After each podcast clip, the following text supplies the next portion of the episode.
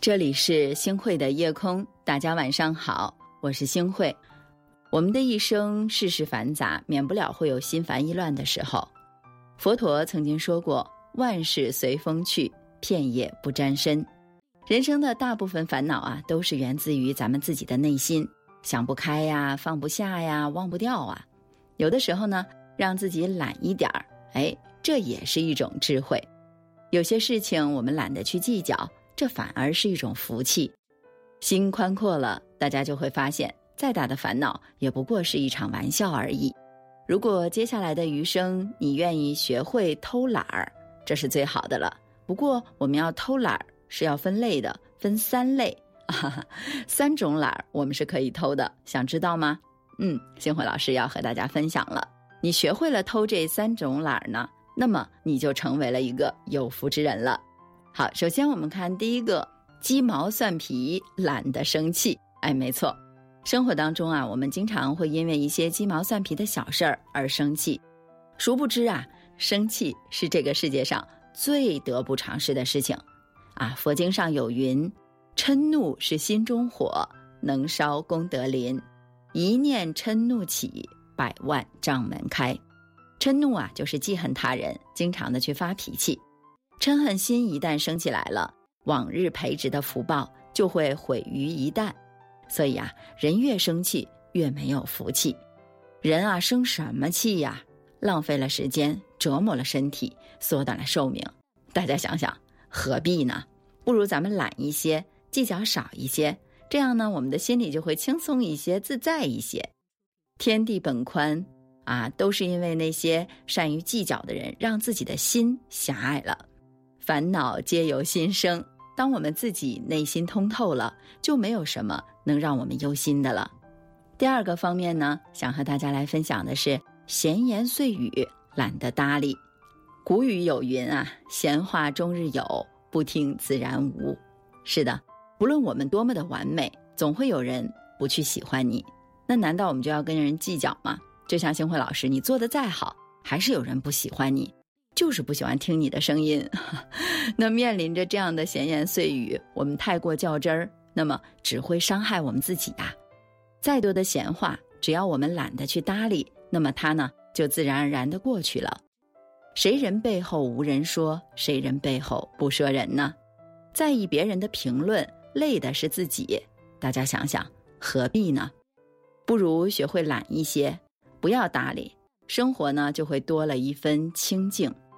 唐太宗曾经问许敬宗：“你是满朝文武最贤能的一个，为什么还总是有人在我面前说你的过失呢？”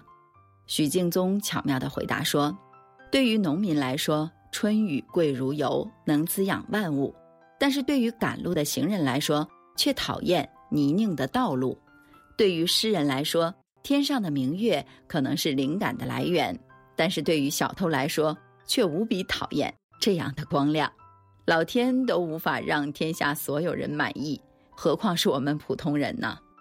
是啊，芸芸众生，每个人不尽相同，想让所有人都满意，那是不可能的。生活中的闲言碎语，我们不要太过当真了。如果你都听进去了，那么你就输了。鲁迅先生也说过：“走自己的路，让别人说去吧。人生漫漫，风也好，雨也罢。”我真心的希望大家能够按自己的意愿去生活，少听一些闲言碎语吧，咱们就走好自己的路吧。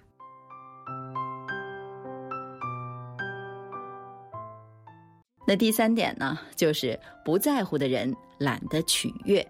俗话说的特别好，“千金易得，知己难求。”人生路上过客匆匆，能遇到一个知己是多么的难得。我们没有必要去浪费时间在那些不在乎我们的人身上，不喜欢你的人不必去取悦，不在乎你的人不必去强求。我们到了一定的年纪，就要学会懒一点儿，取悦别人远不如快乐自己。林徽因说过：“真正的淡定，不是避开车马喧嚣，而是在心中修篱种菊。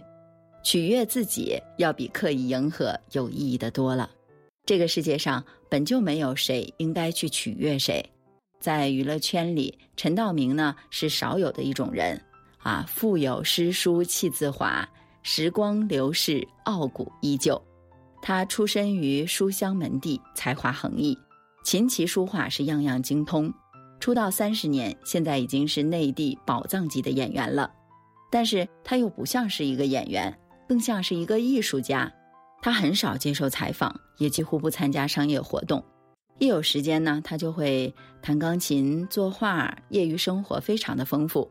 别人都说他是一个清高的、只在戏里低头的男人，就像“举世皆浊我独清，世人皆醉我独醒”的屈原，不为五斗米折腰的陶渊明，仰天大笑出门去，我辈岂是蓬蒿人的李白，出淤泥而不染，濯清涟而不妖的周敦颐。是啊，世人多媚骨，唯有君如故。与其一味的追求别人的认可，不如静下心来，细细的品味我们自己的生活。真正层次高的人，懒得去取悦别人。草木有本心，何求美人折？我就是我，不想活得太累了。懒人自有懒人福，一日清闲一日仙。人到中年，学会懒一点儿。心胸放宽一些，气量放大度一些，没有必要处处去计较，而丧失了我们的快乐；一味的去讨好别人，而丢失了我们自己。人生苦短，把自己的精力放在最重要的事情上面吧，潇洒一点，快乐一点，糊涂一点，做一个快乐的自己。背着你，轻轻想了几句。关于爱，谁来提起？对自己好在还很用心，才让你流转回这日记。西风染回你耳边匆匆的花季，仍在这里陪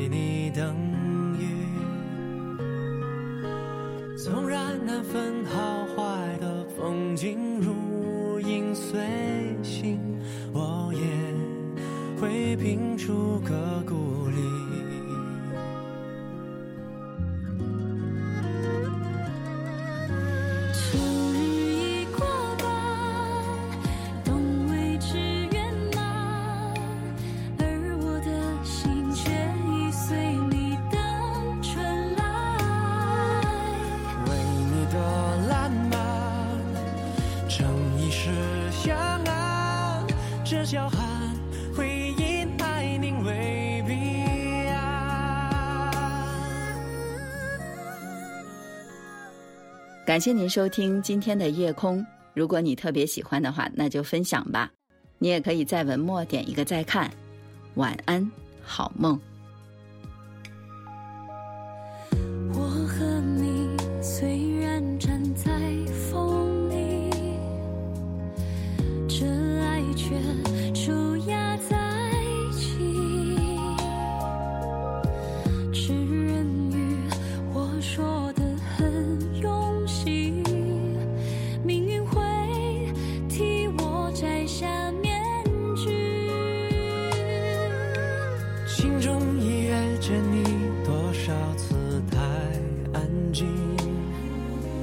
只好在江山写下你的名，人笑的一声莺啼唤你入红尘里，告诉你我从未曾离去。